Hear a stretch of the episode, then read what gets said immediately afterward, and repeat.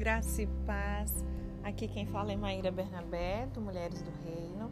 Vamos dar continuidade ao estudo da vez, o nosso clube de leitura, o um livro distribuído aí pela editora Ágape, de Andréa Faulhaber. Volte ao lar antes que o dia termine. Nós estamos ficamos de, deixa eu ver aqui, ficamos de terminar o capítulo 11, né? E só um restinho que faltava, mas deixamos para terminar de digerir tudo aquilo que o Senhor falou. Que capítulo, né, gente? Meu Deus do céu. A gente fica até sem ar. Então a gente vai finalizar ele e aí começar o capítulo 12, que também promete, tá? Aperte os cintos aí. Então, nós estávamos falando sobre é, volte à sua aldeia, né? Vendo o quanto a gente foge do lugar de origem, é, o quanto abandonamos muitas das vezes o plano original de Deus para nossa vida, né? Todos nós temos uma aldeia, dons naturais na dimensão das nossas possibilidades, um Deus que nos vê com misericórdia, que planeja o nosso destino de uma forma exata, né? E ele vem nos salvando de toda essa insanidade que é perpetuada pelas civilizações. A nossa vida não existe apenas para cumprir propósitos gananciosos, mas para alimentar, receber, repartir, partilhar em unidade com tudo que precisa crescer ao redor de nós. E aí a gente finalizou refletindo aí, né? De onde você é? Com que valores você foi criado? Quais são as suas raízes? O que tem abandonado? Seus filhos, seus livros, seus canteiros, seus pais, sua simplicidade original ou os bairros da sua infância? Pelo que você tem trocado tudo isso? Por cenários montados apenas para lhe vender uma ilusão? O Espírito Santo, em gemidos inexprimíveis, ele nos conduzirá nessa busca. E eu te aconselho, no momento de refletir sobre isso, pensar de onde você é, com que valores você foi criada, quais são as suas raízes, para você entender a sua essência, o que, que você tem abandonado. Se você tem abandonado os seus filhos, se você abandonou os estudos, se você abandonou o estudo mesmo, assim, os livros que você gostava de ler, né? Se você abandonou familiares, os seus próprios pais, a sua casa mesmo, né? A simplicidade, autêntica e original que você tinha, pelo que que você tem trocado tudo isso. E aí o Espírito Santo vai te, vai te conduzir nessa reflexão. E junto a isso, estuda aí Romanos 8, verso 25 a 28, tá bom?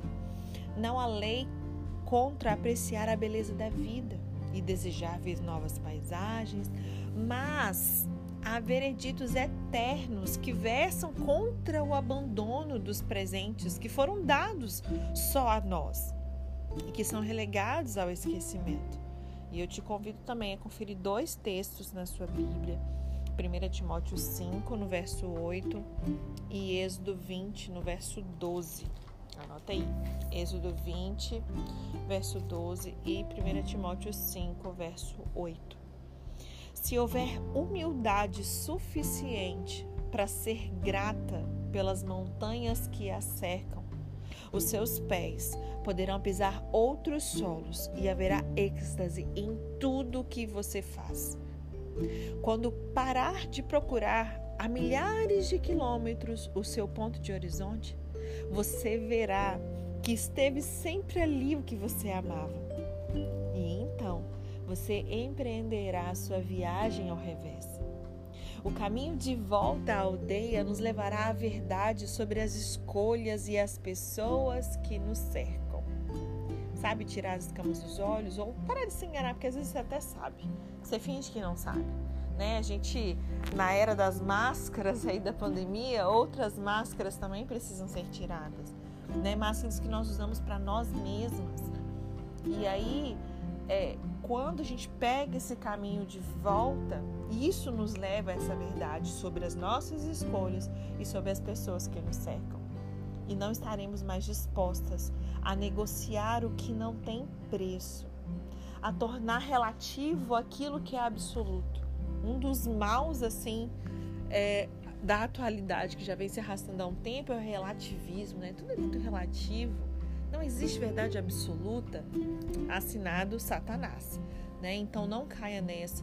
Realmente que você e eu não estejamos dispostas mesmo a negociar aquilo que não tem preço, a não tornar relativo aquilo que é absoluto. Maravilhosas palavras de Jesus ainda ressoam no tempo dizendo que não se pode servir a dois senhores né? Mateus 6, verso 24. Ele não está falando assim, você não pode servir a mim e ao diabo. Ele está falando sobre dois reinos, dois senhores. Você só tem como ter um senhor, né? Um há de querer que você esteja cada vez mais próximo da sua natureza. O, qual natureza mais tem sido manifesta na sua vida? A natureza adâmica, pecaminosa ou a natureza de Deus, né? E aí existe essa outra contrapartida. O outro irá enviá-la para cada vez mais longe. Você escolhe um senhor e o outro você o abandona. Não tem como servir a dois senhores. A primeira coisa que me aconteceu quando eu me propus a voltar à minha aldeia foi a consciência de que o tempo voava. Eu tinha a sensação de urgência e uma memória imediata de quando eu e minhas amigas éramos jovens. Corríamos para alcançar um ônibus, sentindo o sabor de sangue e vida na garganta, sabe? Nós costumávamos acordar de madrugada para acrescentar traços de criatividade às coisas. A nossa alma deixava impressões legíveis em móveis, sapatos, coleções de revistas que entupiam a gaveta. Conseguimos, a um só tempo, organizar aquelas revistas, plantar todo tipo de sementes, gerenciar as profissões e famílias, finalizando cada acabamento com um laço de autossuficiência. Felizmente, descobrimos o que revistas e filmes raramente nos deixam ver: que mulheres autossuficientes, prestem atenção nisso. Mulheres autossuficientes sacrificam suas amizades e as suas origens por reconhecimento e dinheiro. Forte, né? Mas essa é a verdade para muitas de nós. No início, achamos que não seria um preço tão grande assim. Não, tá tudo certo, tá tudo sob controle. Não, sabe, é, tá com equilíbrio. Não, eu faço isso. Não, tá tudo sob controle. Nós achamos, somos muito autossuficientes, damos conta de tudo, né? Só que aí a gente acha que esse preço não vai ser tão grande assim, não dá para. Só que a gente acha isso até nós perdermos as primeiras chuvas e alguns relacionamentos. Não estaríamos tão longe de onde viemos se tivéssemos amparado a nossa fé em Deus e não em alegorias. Se tivéssemos buscado a verdadeira identidade que há no Pai e não nos parâmetros teríamos vivido o encontro da lógica com a poesia que era inerente a nós. Submetemos os nossos sonhos aos gritos de protestos que se espalhavam pelas cidades. Do lado de fora de nossas janelas, eles foram se sobrepondo à palavra de Deus. Sons sofisticados, a nosso ver, silenciaram as vozes das nossas aldeias e ali ficaram depositadas histórias que nunca mais se repetirão. Só que, tô aqui para te dizer que ainda é tempo de voltar. Deixe-se caminhar por querências, lugares de saudade, onde você possa rever pessoas inesquecíveis. É, é possível tocar com os dedos as guloseimas da infância, ouvir o vento no canavial onde você caminhou um dia. Lembre que se você é uma menina urbana, é uma poesia então para os seus ouvidos que te levem à sua realidade da sua infância, amém? Não deixe de aproveitar cada detalhe, cada verdade, cada assim cutucão de, de Deus para nós, tudo que a Andrea escreveu para nós nesse livro, amém? À medida que o tempo passa, há menos em nós da tirania do ego e mais de perdão e compreensão. Não é a velhice, mas a maturidade que nos assopra aos ouvidos que esqueçamos as nossas mágoas. Caso contrário, a dor ela nos manterá presa à sua âncora. Não deixe a paisagem mudar sem que você volte, mulher do reino. Rua em que você morava, as casas comerciais antigas com letreiros mal pintados, o som daquele carrinho do amolador de facas estão chamando. Tudo isso fica dentro da gente, pedindo uma visita. Deus não está querendo que você vá, se for necessário, vá. Mas você que, por exemplo, é do interior e hoje mora na cidade grande, não quer dizer que necessariamente você precise ir lá na cidadezinha onde você morava. Não é disso que Deus está falando. Ainda que possa incluir isso, né? Como a gente finaliza esse capítulo, tudo está aí dentro de você, pedindo que você volte à essência, volte ao plano original. É sobre isso.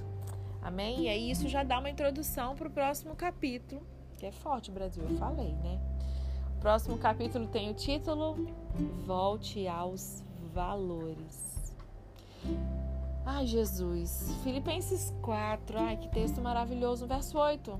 Tudo que é verdadeiro, tudo que é honesto, tudo que é justo, tudo que é puro, tudo que é amável, tudo que é de boa fama, se há alguma virtude e se há algum louvor, nisso pensai.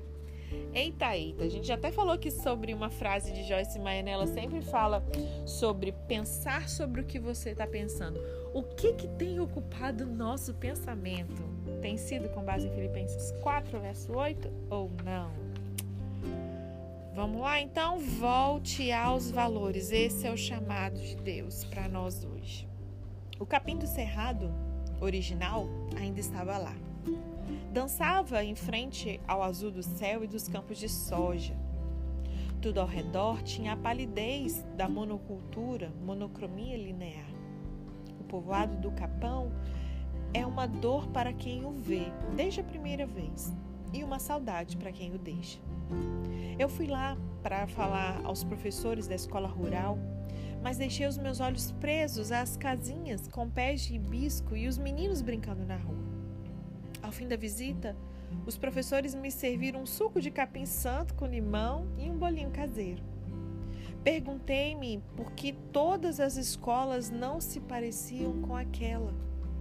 Nas paredes do pátio ainda havia cartazes com desenhos do cardápio de merenda escolar feitos à mão porteiro, seu Toninho, mantinha as tradições recebidas de seus pais e narrava como os foliões paravam de casa em casa durante as festas religiosas, contando com a hospitalidade do povo. Dona Lica foi logo me falando que nasceu no Cerrado e ia morrer entre os campos de soja. Na memória, trazia a imagem das correntes grossas amarradas às sucupiras essas correntes eram atreladas às esteiras de tratores que arrancavam as árvores inteiras. Raízes perfumadas apareciam nuas contra o mato do capão para nunca mais voltarem à vida. O grosso das águas dos córregos foi virando um fio com o passar dos anos. E as mariposas e besouros azuis acabaram sumindo. Sumiram também os hábitos de tomar a bênção aos pais, Eita! E outras coisas sãs. Antes, rapaduras com pau de mamão eram trocados pelos vizinhos por cima da cerca, né? As pessoas agora compravam tudo e moedas plásticas valiam mais do que a palavra e a amizade. Muito digna com seu laço de seda e brincos de ouro que foram da bisavó, Dona Lica me chamou para passear. Ia de flor em flor em seu quintal, assim como as abelhas, mostrando-me seus maiores amores, espichando o nariz para dentro do copo da flor. Bem no meio de tudo tinha os pés do café que colhia para secar, torrar e pilar. Tinha a roda de fiar. A insistência amorosa amarrou cabaças em torno da varanda da casa e cardou em novelas fios de algodão branquinho. Dona Lica trabalhava desde quando o sol nascia até quase o fim do dia. Prestimosa, lastimava os hábitos da mulher conservadeira, de porta em porta, sem ter o que fazer. Na viuvez, criou seus filhos debaixo de, da saia e bastava uma olhada firme e os rebentos vinham correndo em obediência ensinada. Igualzinho hoje em dia, né, gente? Só se olhar o filho obedece? Só que não, né? Suas mãos cheias de rugas faziam tapetes e doces. Na entrada menor da varanda, sentei-me em um catre que serviu ali para deitar o marido de Dona Lica quando ele morreu. Catre solenemente forrado com um desses tapetes. Ao fim do dia, aquela mãozinha tão frágil acenou para mim do portão de madeira, numa integridade muito rara de se encontrar. Vive dentro de mim a mulher roceira, enxerto de terra, meio casmurra, trabalhadeira. Diz quem? A querida Cora Coralina, no poema Todas as Vidas. E quando a Cora voltou para sua cidade, para a integridade da sua profissão de doceira, estranhou também tanta coisa. Tinha seus ganhos, seus apontamentos em cadernetas velhas que eu mesma vi quando visitei o casarão do Rio Vermelho onde morava. No entanto, não se deixava vencer por nada. Não se deixava abandonar o ofício de ser mulher. Não encontrara propriamente o amor, mas amara intensamente o que lhe viera às mãos. Tivera uma família e filhos que já estavam adultos e moravam na capital. Com dignidade, penteara cabelos, oferecera seus conselhos, até que todos estivessem donos de sua própria caminhada, que ela foi guiando até envelhecer. Então voltou para o lar. Havia dignidade em sua poesia e nos restos de lápis que vi expostos no armário de vidro. Não era a pobreza que a impedira de escrever a vida naquelas linhas azuladas. Venderia seus doces e custearia seus cadernos. A notícia do talento de Cora correu longe, assoprada por um milagre semeado com devoção, e ela pôde publicar os seus primeiros poemas. Quando você diz adeus às próprias amarras, todas as coisas irão cooperar para que a nova vida brote. Meu Deus do céu, anota isso, mulher do reino. Quando você diz adeus às próprias amarras, todas as coisas irão cooperar para que a nova vida brote. A intenção que soa como uma prece possível dos que possuem boa vontade fecundará a mudança. Conceitos bonitos se converterão com integridade, paciência, honestidade, educação, respeito, humildade. Assim que voltar à plena capacidade de sentir e agir, irá considerar que até uma visita a um hospital pode ser mais valiosa do que um passeio. O local de compras passará a ser um lugar destinado tanto à troca de moeda por alimento fresco quanto ao compartilhar de alegria. O brinquedo de lata terá mais valor do que o industrializado, porque foi feito pelas mãos de alguém a partir de algo que iria para o lixo. A voz de Deus lhe dirá se há ou não respeito em um programa em que você assiste. Se há sensatez em ter os filhos em uma escola que exige sacrifício demasiado no orçamento familiar. Meu Deus.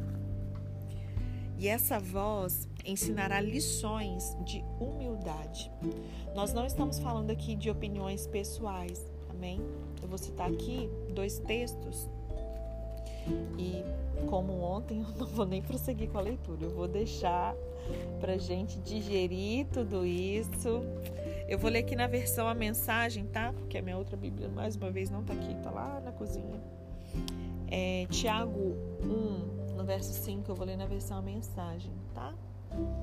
Se vocês não se souberem lidar com uma situação por falta de sabedoria, então é aquele versículo que Tiago falou, ó, tá precisando de sabedoria? Peça a Deus que lhe dá deliberadamente, né? E na versão a mensagem está assim: Se vocês não souberem lidar com a situação por falta de sabedoria, orem ao Pai. É com muita alegria que ele os ajudará. Vocês serão atendidos e não serão ignorados quando pedirem ajuda. Tenham toda a coragem ao pedir e acreditem de verdade, ou seja, quem sem convic é, com convicção, sem pensar duas vezes. Amém? Também Salmos 25, vou ler aqui também na versão mensagem. Meu gato tá aqui presente fazendo bagunça. Sai daí. Salmos 25, verso 4 e verso 5, que diz: Mostra-me como ages, ó Deus, ensina-me os teus caminhos, toma-me pela mão, guia-me pelo caminho da verdade. Tu és meu Salvador. Então, é, sobre voltar aos valores, obviamente não tem pessoa melhor para você conversar do que o Espírito Santo. Né? Vamos ouvir a voz de Deus e essa voz vai nos dizer se há ou não respeito em um programa que nós assistimos, em uma série que escolhemos acompanhar na Netflix, né? Se há sensatez em ter que deixar os filhos numa escola que exija um sacrifício muito alto no orçamento familiar e por aí vai. Eu vou deixar para terminar de desenrolar esse rolo amanhã, tá? Mas pense nisso, finalizo né, o áudio de hoje, é, reforçando que essa voz, a voz de Deus, vai nos ensinar lições de humildade, a refletir sobre essas questões e já nos introduzir nesse caminho de volta aos valores, aos valores de Deus para nós que somos mulheres do reino. Amém? Deus te abençoe e até amanhã.